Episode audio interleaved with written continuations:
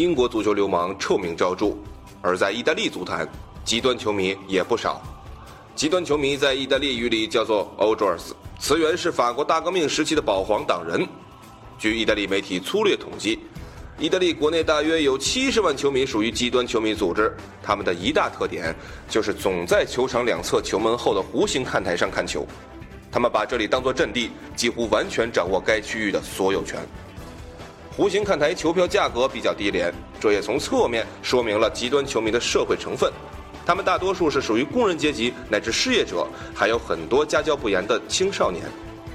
极端球迷组织的领袖一般都有黑势力背景，他们几乎不从事别的工作，仅是控制弧形看台座位、出售组织服装、旗帜等商品。组织球迷去客场看球，就能保证他们的收入。当然，其他国家也存在极端球迷，但问题远不如意大利严重。原因就是意大利很多球队对极端球迷没有划清界限。劳尔与雷东多曾因为接受皇马极端球迷颁奖，受到公共舆论的严厉谴责。巴萨前主席拉波尔塔也曾经把本队极端球迷清除出了诺坎普球场。但在意大利则不同，迪卡尼奥幼时常常在弧形看台上的极端球迷群体中看球。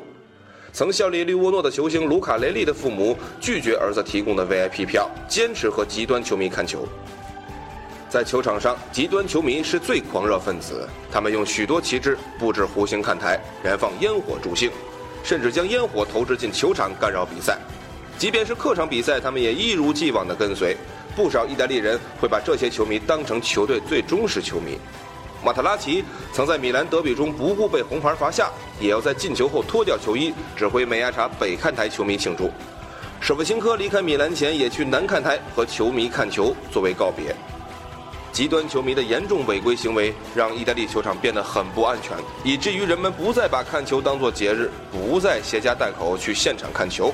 这就是今天意大利球场烟火鲜艳、观众稀少的原因之一。二零零七年二月，在卡塔尼亚队主场同巴勒莫的比赛中发生球迷骚乱，一名警察在骚乱中被球迷自制的炸弹击中脸部，最终不幸身亡。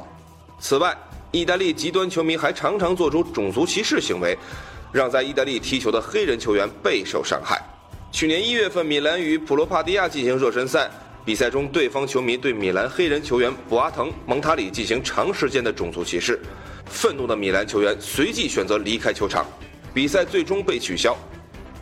当然，弧形看台拥有意大利球队真正的死忠球迷，但是混进这里的极端球迷总是自称如何热爱自己的主队。认为自己是最忠诚的球迷，但他们常常以热爱忠诚为借口闹事。米兰体育报曾这样抨击极端球迷：他们是没有资格成为这个星球公民的人。